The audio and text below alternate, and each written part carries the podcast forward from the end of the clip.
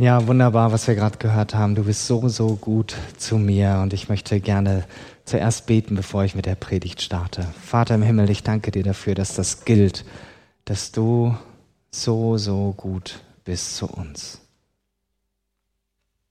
Aber deine Güte können wir erst dann richtig verstehen, wenn wir dich in deiner ganzen Fülle verstehen, wenn wir nicht nur diese ja, gute, großartige Seite sehen, sondern auch die Seite, die uns manchmal erschrecken und erschaudern lässt.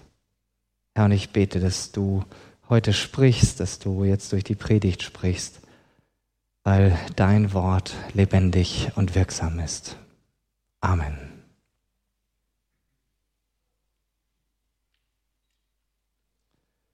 Ja, wir haben das schon gehört und jeder von uns weiß, heute ist Sonntag, dieser Tag für Auszeit, für Ruhe, für Pause. Wir können unseren Blick neu schärfen lassen für das, was wirklich wichtig ist.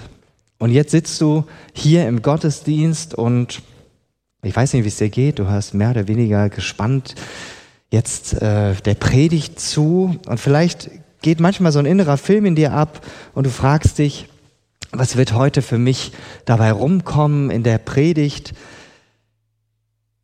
Das Thema der Sabbat und die Hoffnung ist jetzt vielleicht nicht das Thema, was dich jeden Tag völlig umtreibt und du dich fragst, ja, was heißt das denn für mich? Es reißt sich nicht völlig vom Hocker.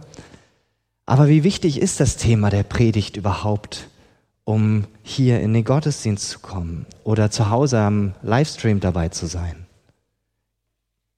Geht es nicht viel eher um die Frage oder ist nicht die Frage viel wichtiger, wie begegnest du Gott? Begegnest du ihm wirklich? Setzt du dich seinem lebendigen Wort aus? Erwartest du, dass er zu dir spricht? Ich lese Worte des lebendigen Gottes zu finden in Hebräer 4, 9 bis 13. Es bleibt also dabei, die endgültige Sabbatruhe steht für das Volk Gottes noch aus. Denn wer in den Ort der Ruhe Gottes eingezogen ist, der ruht sich von seinen Werken aus, so wie Gott selbst von seinen eigenen Werken es getan hat.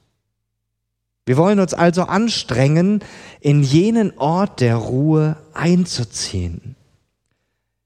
Denn niemand soll wie in dem Beispiel von damals zu Fall kommen, weil er ungehorsam war.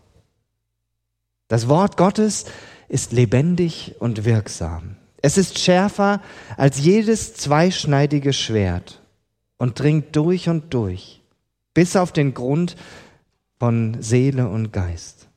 Und er scheidet durch Mark und Bein, schneidet durch Mark und Bein. Es urteilt über die Gedanken und die Einstellung des Herzens. Deshalb kann sich niemand vor Gott verbergen. Nackt und bloß liegt alles offen vor den Augen dessen, dem wir Rechenschaft schuldig sind. Vielleicht denkst du, Simon, ist ja schön und gut. Ja, ich möchte, dass Gott zu mir spricht. Aber kann er das nicht auf etwas einfachere Weise tun? Muss er das heute Morgen durch so einen Text machen? Was soll ich nur damit anfangen? weißt du was?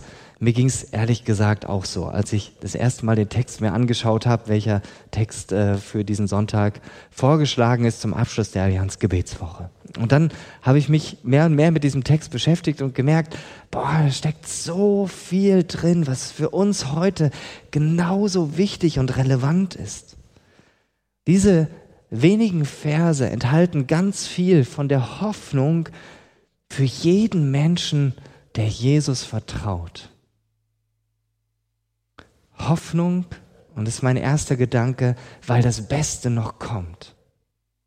Das Leben in Gottes Herrlichkeit.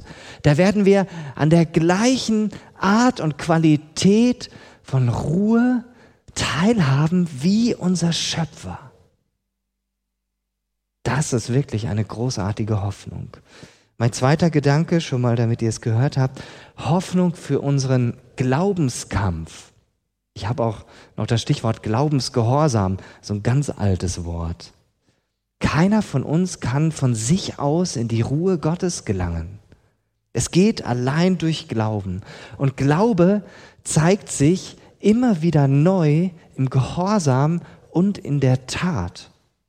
In dem, dass es konkret wird. Das kann unbequem sein, das kann anstrengend sein. Doch das Gegenteil von Glaubensgehorsam wäre egoistischer Unglaube, Ungehorsam. Und der, der bringt zu Fall. Warum? Das werden wir gleich noch an einem warnenden Beispiel aus der Bibel sehen. Und mein dritter Gedanke, Hoffnung, weil Gottes Wort wirksam ist.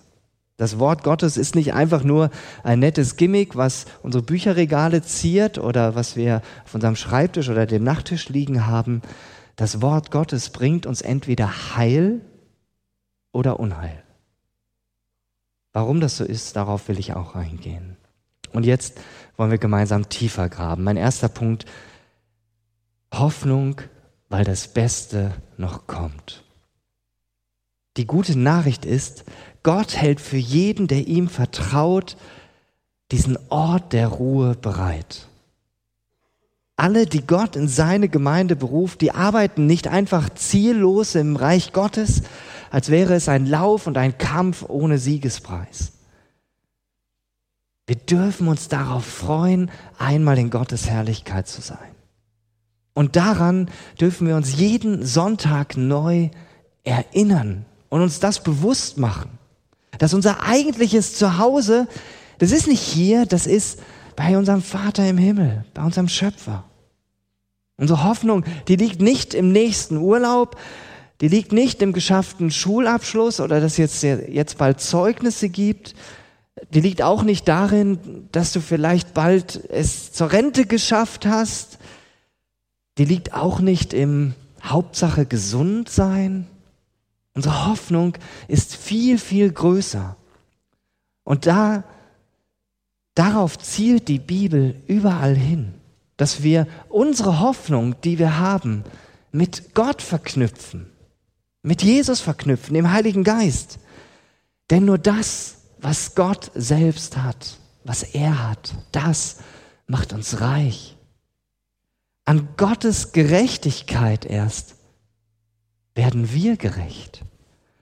An Gottes Heiligkeit werden wir heilig. Gottes Herrlichkeit verherrlicht uns. Gottes Friede stellt uns in seinen Frieden. Gottes Ruhe bringt uns zur Ruhe. Das ist viel, viel mehr, als wir jemals erreichen könnten. Und deshalb ist es so gut und so wichtig, dass wir uns jede Woche neu daran erinnern, dass wir diesen Break haben, einen Tag, den Sonntag. Ja, da kommt noch was. Wir leben auf ein viel größeres Ziel hin. Und wir dürfen später einmal teilhaben an dieser Ruhe Gottes. Was für eine starke Hoffnung. Und dann geht's weiter, Vers 11. Und das ist vielleicht erstmal ein bisschen irritierend. Wir wollen uns also anstrengen. Wir wollen uns anstrengen, an diesen Ort der Ruhe zu gelangen. Ist irgendwie ein bisschen paradox. Anstrengen, um in die Ruhe zu kommen. Begründung, denn niemand soll, wie in dem Beispiel von damals, zu Fall kommen, weil er ungehorsam war. Und jetzt geht es um diesen zweiten Punkt, Hoffnung für unseren Glaubenskampf. Und hier muss ich ein bisschen weiter ausholen. Der Hebräerbrief ist, wie der Name schon sagt, an Menschen geschrieben, die hebräischen, also jüdischen Hintergrund haben. Und sie kannten selbstverständlich sich sehr gut im Alten Testament aus. Das heißt, die Menschen, die wussten ganz genau, was der Sabbat ist, wofür Gott den gegeben hatte. Sie kannten die Geschichte Israels sehr genau.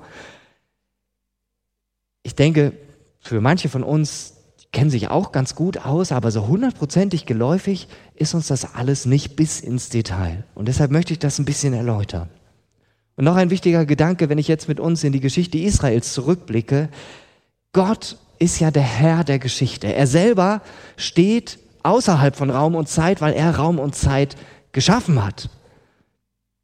Aber Gott hat sich immer und nur in der Geschichte offenbart.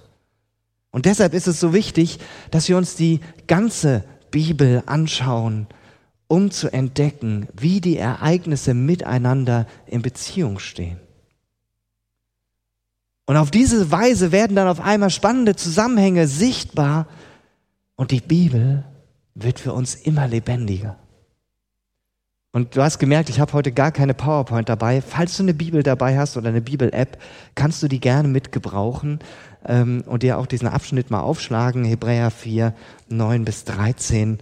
Dann kannst du es selber auch mitverfolgen. Dieser Abschnitt, um den es heute geht, der gehört zu einem viel größeren Abschnitt. Der gehört zu dem Abschnitt Hebräer 3, Vers 7 bis 4, Vers 13, also anderthalb Kapitel. Und es ist so spannend, dass ich dir das als Lektüre für zu Hause wärmstens empfehlen möchte, weil da so viel drin steckt. Und wenn ich das alles hier komplett jetzt entfalten sollte, ähm, wären wir eine ganze Zeit beschäftigt.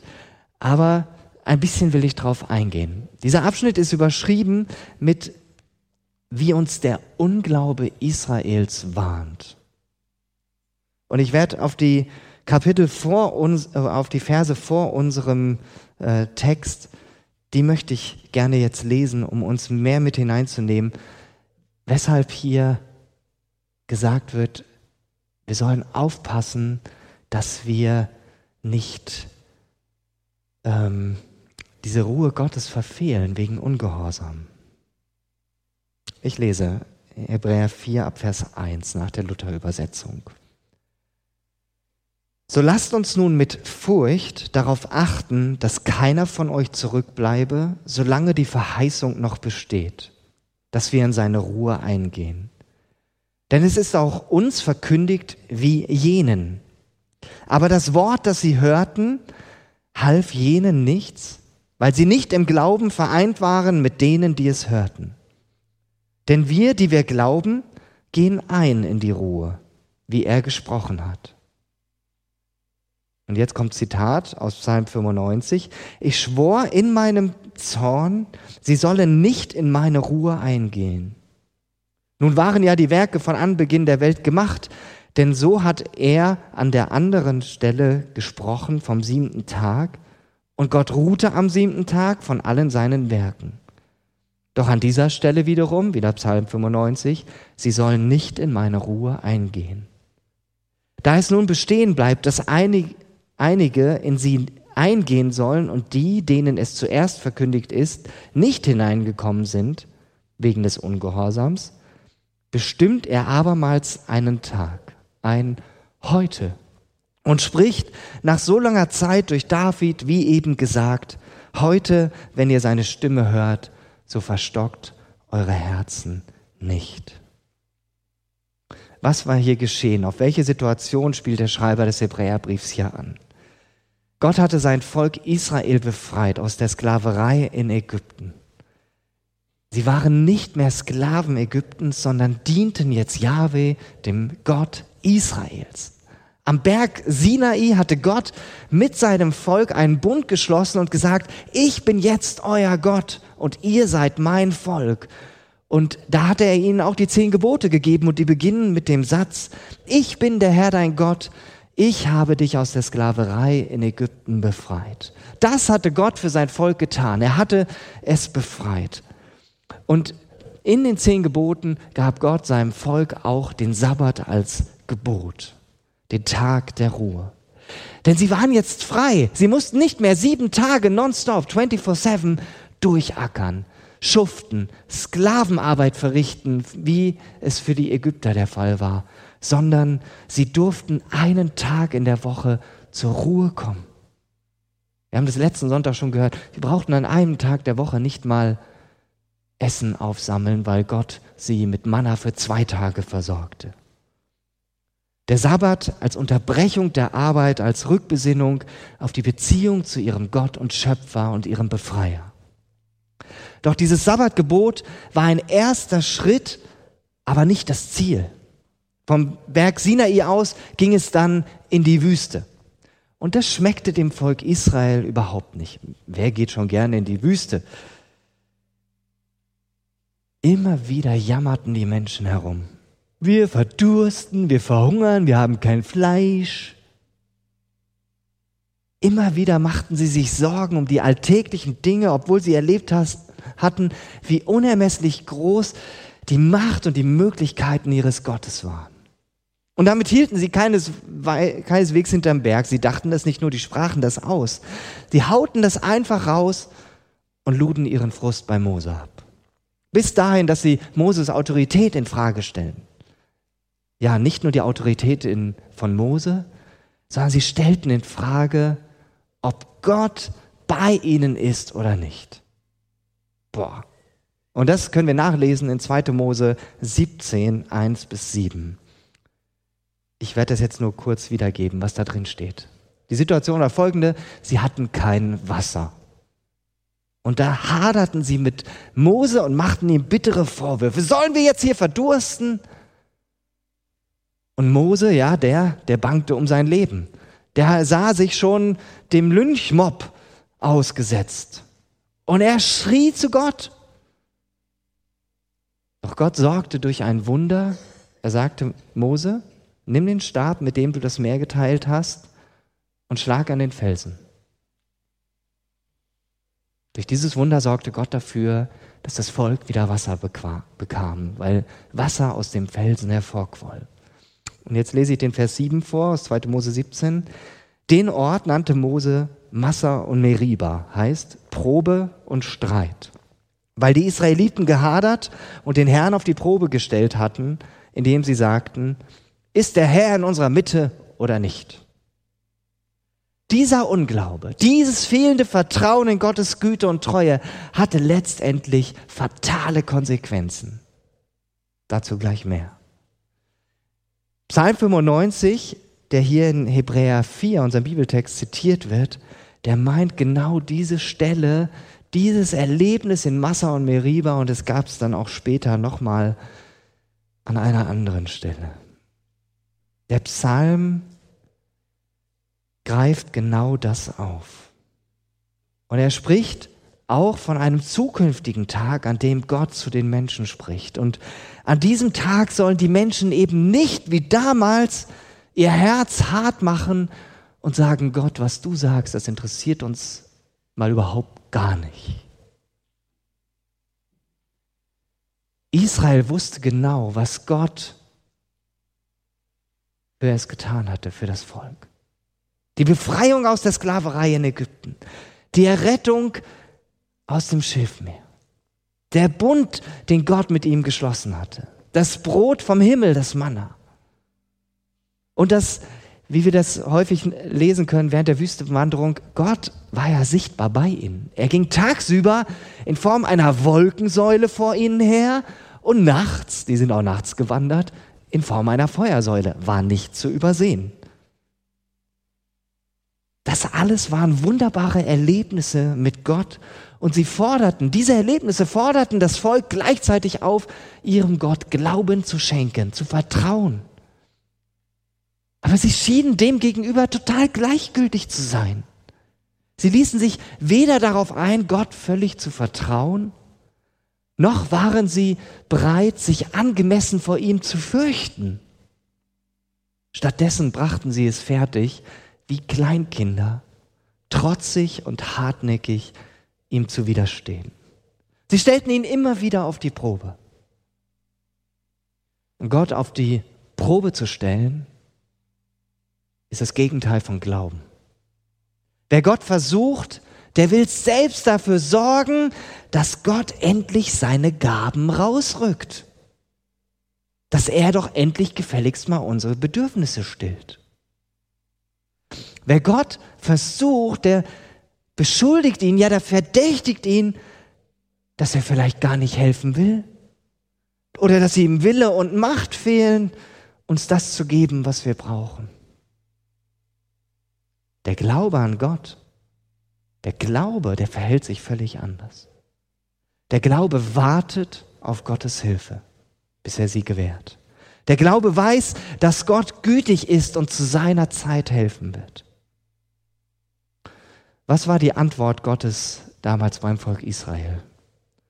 Die Antwort Gottes auf diese Versuchung war Zorn. Gar nicht so ein lieber Gott. Gott verwarf diese Menschen, weil sich ihr Herz lieber verirrt hat und seine Wege nicht sehen wollte. Und deshalb nahm er ihnen die Möglichkeit, in seine Ruhe einzugehen. Die Israeliten wanderten ja in der Wüste umher, sie sehnten sich danach zur Ruhe zu kommen und Gott hatte ihnen ja die höchste Ruhe zugedacht. Nicht einfach nur das verheißene Land, sondern Anteil an seiner Ruhe. Das Volk, die Menschen, die Gott mit starker Hand aus Ägypten befreit hat, die kamen bis auf wenige in der Wüste um. Obwohl sie zuvor Gottes große Gnade und Macht erlebt hatten. Gottes Eifer war stark genug, alle Männer und Frauen, Kinder blieben verschont, aber die Männer und Frauen, die in der, in der Zeit der Wüstenwanderung sterben zu lassen, obwohl er sie doch befreit hat. Die Erlösung, die sie empfangen hatten, die zerrann ihnen zwischen den Fingern wie Sand, den wir mit Fingern schlecht aufhalten können. So wurde ihnen ihr Unglaube zum Verhängnis. Nur ihre Kinder, die durften das verheißene Land erben. Zusammen mit Josua und Kaleb, den beiden Kundschaftern, die darauf vertraut hatten, dass Gott ihnen das Land gegeben hätte. Aber der Großteil starb. Und es zeigt uns so bitter, durch unseren Unglauben können wir alles verlieren. Wenn du an Jesus glaubst, dann hast du Gottes Hilfe und Gnade bereits erlebt. Aber gleichzeitig erwartest du auch noch, wartest du noch darauf, dass das komplett sich erfüllt, dass es vollendet wird. Ja, Jesus Christus ist gekommen und er hat uns erlöst und dadurch sind wir erlöst. Aber noch ist das verborgen und noch nicht vollständig sichtbar für uns, weil wir noch in dieser Welt sind. Und deshalb ist unsere vollständige Erlösung noch eine Verheißung, die erst in der Zukunft erfüllt wird. Und deswegen sind wir hier und jetzt, jeden Tag neu, aufgefordert zu glauben. Glauben heißt, was wir bereits empfangen haben, das erwarten wir, weil noch etwas aussteht. Wir haben etwas empfangen und trotzdem steht noch etwas aus. Und das, was noch aussteht, das können wir nur im Glauben erfassen. Was wir empfangen haben, das lässt uns leicht glauben. Ja, diese Vergebung, der Zuspruch der Gnade, den Jesus für uns am Kreuz erwirkt hat. Aber es ist noch nicht komplett sichtbar. Es gibt diese Situation, wo wir, wo wir daran zweifeln, wo wir das manchmal gar nicht richtig fassen können. Und deswegen fällt uns der Glaube manchmal auch schwer. Weil wir Gottes Gnade und Jesus als Gottes Gabe kennen, ist unser Leben hier nicht einfach nur dunkel und ungewiss oder voller Angst und Klage, sondern schon Glaube. Aber weil das alles erst noch einmal ganz komplett sichtbar werden wird, ist unser Leben hier im Blick auf das, was noch kommt, Glaube und nicht schon, wie Paulus das gesagt hat, schauen. Wir sehen es noch nicht, wir können es noch nicht anfassen, nur durch den Glauben.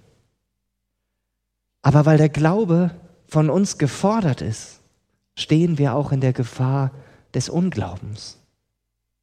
Keiner von uns ist da ausgeschlossen, ich auch nicht. Und der Hebräerbrief, der, der hilft nicht nur den Leuten, die das damals empfangen haben, sondern auch uns heute ganz klar dran zu bleiben, im Glauben festzustehen, indem er sagt, achte auf Jesu Wort, Sieh auf ihn, halte voller Freude an der Hoffnung fest, die Gott uns gegeben hat. Werde nicht ungläubig, indem du in Sünde verharrst, in Wegen, die von Gott wegführen und die dein Herz hart machen. Für den Moment, wo Gott spricht, heute, wenn ihr meine Stimme hört, verstockt euer Herz nicht. Wie sieht es mit deinem Glaubensgehorsam aus? Ich verwende mal dieses alte Wort, verwendet keiner mehr. Aber da steckt so viel Wahrheit drin. Glaube und Gehorsam, das gehört einfach zusammen. Wie steht es mit deinem, deiner Hoffnung? Wo wird die sichtbar? Wird sie vielleicht nur sichtbar hier im Gottesdienst? Aber in deinem Alltag überhaupt nicht? Trennst du zwischen, ja, hier habe ich Zugriff darauf, aber das, was mich im Alltag alles überfährt, jeden Tag, da, da habe ich diese Hoffnung nicht. Wo neigen wir dazu, das Gute, das Gott uns bereits geschenkt hat, einfach auszublenden, zu verneinen und stattdessen zu fragen, ob Gott sich überhaupt noch für uns interessiert? Wie stark hältst du an Jesus fest oder lässt dich von ihm festhalten? Oder neigst du ihn dazu, durch dein Leben zu verleugnen?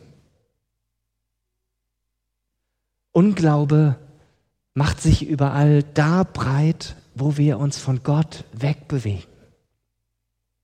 Und deshalb Punkt 3. Hoffnung, weil Gottes Wort wirksam ist.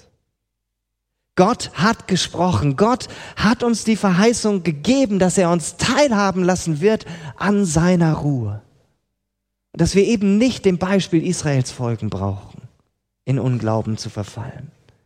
Indem wir seinem Wort glauben, indem wir seiner Verheißung wirklich vertrauen. Denn Gottes Wort ist verlässlich, es ist wirksam und es tut das, wozu er es sendet, wie Gott in Jesaja 55 sagt. Das gilt auf der einen Seite und auf der anderen Seite gilt auch, wir dürfen mit seinem Wort nicht leichtfertig umgehen. Weil Gottes Wort wirksam ist, werden auch nur die zur Ruhe Gottes kommen, die sich an seinem Wort ausrichten. Sünde will uns immer davon abhalten. Sie will uns einreden, Gott hat das doch gar nicht so ernst gemeint, wie schon damals. Nein, ihr werdet nicht sterben, sagte die Schlange zu Eva. Und schwuppdiwupp waren wir Menschen geistlich tot.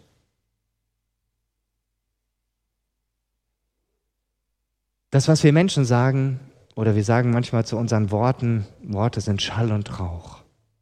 Das gilt aber nicht für Gottes Wort. Hier steht ganz klar in Hebräer 4, Vers 12, Gottes Wort ist etwas Lebendiges. Es lebt, weil es aus Gott hervorgeht weil es Gottes Sinn und seinen Willen in sich trägt. Es ist das Wort des lebendigen Gottes. Und als sein Wort hat es Anteil am Leben selbst, weil Gott ja der Ursprung und die Quelle allen Lebens ist. Und es bleibt sein Wort, selbst dann, wenn es in unser Ohr kommt, in unser Herz, in unseren Mund oder in unser Buch oder in unser Smartphone. Gott spricht und wirkt. Und das beides gehört zusammen. Bei der Schöpfung fing das an. Gott sprach und es war. Gottes Wort hat Kraft. Gottes Gedanken und Gottes Tat kann man nicht voneinander trennen, das kann man nicht auseinanderreißen. Wo sein Wort ist, da ist seine Kraft. Und der Inhalt, wo der Inhalt seines Wortes ist, da ist auch das, was er tun wird. Wir brauchen also keine andere Kraftquelle, kein anderes Heilmittel, keine andere Medizin als Gottes Wort. Es bleibt dabei, dass Gott spricht und es geschieht. Darum hat das Wort Gottes auch an seiner Heiligkeit und seiner Majestät teil, die uns richtet. Das ist ja auch was, worüber wir gar nicht so gerne reden, dass Gott auch richtet. Aber jetzt lassen wir uns diesen Vers 12 mal komplett auf der Zunge zergehen. Das Wort Gottes ist lebendig und wirksam. Es ist schärfer als jedes zweischneidige Schwert und dringt durch und durch bis auf den Grund von Seele und Geist. Und es schneidet durch Mark und Bein und urteilt über die Gedanken und die Einstellung des Herzens. Wenn Gottes Wort auf Gottlosigkeit und Ungerechtigkeit trifft, dann ist das nicht egal. Dann sagt Gott nicht, ist egal, ist wurscht. Das steht im unversöhnlichen Widerstreit, Gegensatz zur Wahrheit und Gerechtigkeit, die in Gott zutiefst brennt. Wir Menschen sind hier leider ein bisschen kurzsichtig und ich schließe mich da nicht mit, mit äh, schließe mich damit ein. Wir fürchten uns vor Menschen. Früher war das vielleicht noch mehr der Fall. Ähm, da gab es ja auch noch die Todesstrafe und so. So im Mittelalter wurden Menschen dann hingerichtet, enthauptet. Ja, und äh, heutzutage in unserem Land zum Glück nicht mehr, aber es gibt ja noch Länder auf der Erde, wo Menschen auch äh, mit solchen Mordinstrumenten hingerichtet werden. Die Enthauptung. In der arabischen Welt gibt es das noch. Das Schwert steht für die Macht, die weltliche Richter ausüben. Davor fürchten wir uns Menschen. Aber eigentlich ist es paradox. Komischerweise fürchten wir uns nicht vor Gottes Wort. Mir geht das jedenfalls oft so, dass ich mich davor nicht fürchte. Aber der Bibeltext sagt uns, das Wort schneidet schärfer als jedes Schwert. Wenn früher ein Mensch mit einem Schwert getötet wurde, ja, was passiert da ganz praktisch? Ich bin kein Mediziner, aber ich kann mir vorstellen, dann wird halt hier alles durchtrennt. Sehnen, Haut, Adern, Rückenmark, Wirbelsäule, wird alles durchtrennt.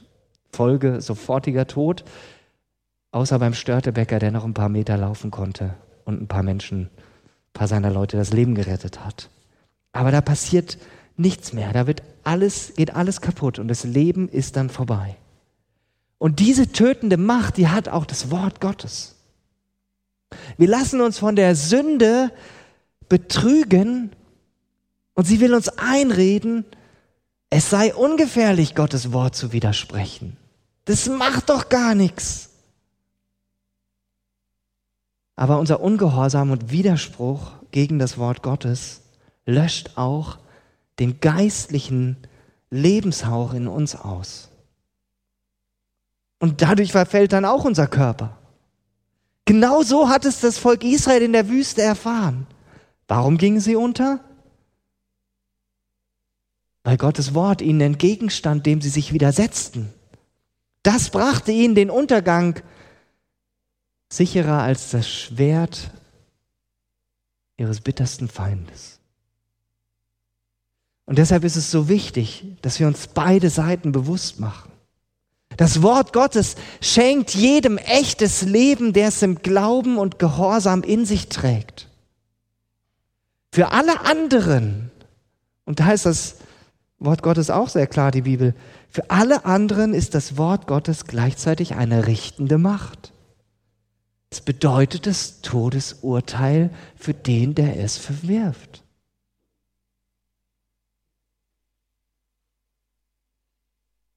Man sagt ja, wenn etwas nicht schaden, nicht schaden kann, dann kann es auch nichts nützen.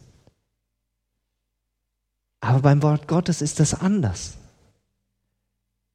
Wenn es nicht die Kraft hat, uns in das Leben und in die Ruhe Gottes hineinzubringen, echtes Leben zu bewirken, dann hätte es auch keine Kraft, uns davon zu trennen. Aber es ist so. Gottes Wort ist beides. Es ist Balsam, heilsames Wort auf der einen Seite und richtendes Schwert auf der anderen. Er schenkt uns das Leben, aber wenn wir ihm widersprechen, verwehrt es uns das Leben. Und deshalb ist es nicht einfach nur ein nettes Angebot, sondern lebensnotwendig, dass wir immer wieder Gott aufräumen lassen in unserem Leben. Dass wir ihn an das ranlassen, was in unserem tiefsten Inneren drin ist. Jesus hat gesagt, aus dem Herzen des Menschen kommen alle bösen Dinge, das, was uns unrein macht. Und Sünde ist nicht erst Sünde, wenn sie zur Tat geworden ist. Jesus hat so klar gemacht, dass Sünde in unseren Gedanken anfängt. Und unsere Gedanken kann niemand mitkriegen, außer wir selbst. Und Gottes Wort ist so kraftvoll, dass es in uns hineingehen will und bis in unser Innerstes hinein, um da aufzuräumen, um da Großreine zu machen, um da das Böse auszutilgen, am Schopfe zu, zu packen und auszumerzen, damit wir wirklich glauben können. Jeden Tag neu.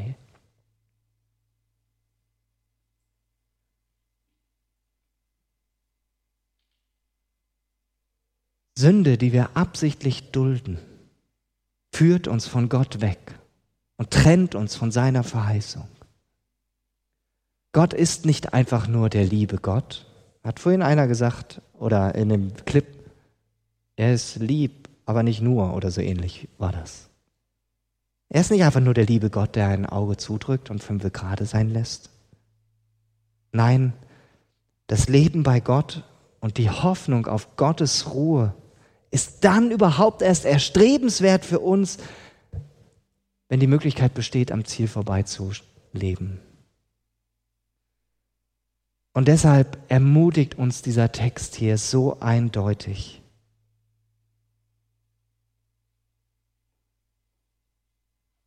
Gottes Wort urteilt über die tiefsten Einstellungen und Motivationen unseres Herzens. Wir können ihm nichts vormachen. Er kennt unser Innerstes. Nichts ist ihm verborgen. Wir können nicht heimlich in Sünde leben und denken, Gott nimmt das nicht so eng. Ich bin ja durch Jesus safe. Ist ja alles gut. Lasst uns damit nicht leichtfertig umgehen. Lass uns ihn immer wieder ranlassen an unsere Baustellen. Weil es geht nicht darum, dass wir mit dem Finger auf andere zeigen, sondern lieber die drei Finger auf uns zeigen lassen und bei uns aufräumen lassen, ihn bei uns anfangen lassen. Dass er uns immer wieder auf seinen Weg bringt. Denn wir erleben ja, wie Gottes Wahrheit in unsere Gedanken und Absichten hineinleuchtet und sie nach und nach scheidet zwischen dem, was gut ist und dem, wo es uns aufzeigt, hier leben wir vorbei.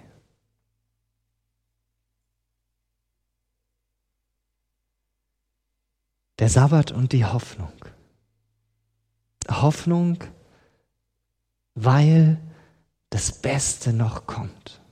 Und auf dieses Beste möchte ich mit euch zusammen hinarbeiten. Da möchte ich hinstreben und immer wieder neu, ob es am Sonntag ist oder bei anderen Begegnungen, mich darauf ausrichten. Ja, Gott hält noch etwas für uns bereit.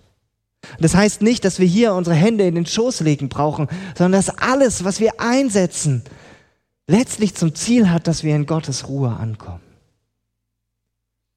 Hoffnung weil wir dadurch Kraft bekommen für unseren Glaubenskampf. Ja, wir müssen alles daran setzen. Wir müssen alles daran setzen, dass wir nicht den Fallstricken der Sünde und des Teufels auf den Leim gehen, um nicht am Ziel vorbeizuleben, das Gott für uns bereithält. Und Hoffnung, weil Gottes Wort wirksam ist. Und ich wünsche dir, dass Gottes Wort in deinem Leben wirksam sein darf, dass du ihm die Erlaubnis dazu gibst und dass du in der nächsten Woche ganz konkret dir mal Zeit nimmst um nachzudenken, wo muss Gottes Wort in mir aufräumen? Wo gibt es Dinge, die mich immer wieder von ihm wegziehen. Und der Heilige Geist wird dich in alle Wahrheit leiten, das hat Jesus versprochen. Dann mach dir das bewusst, schreib das vielleicht auf und dann bring das vor Gott. Kehr um und gib ihm diesen Bereich völlig neu. Und setze alles auf die Karte Glauben, weil er es wert ist. Möchte beten.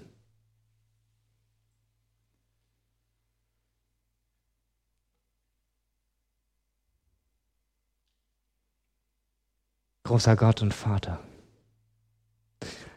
dein Wort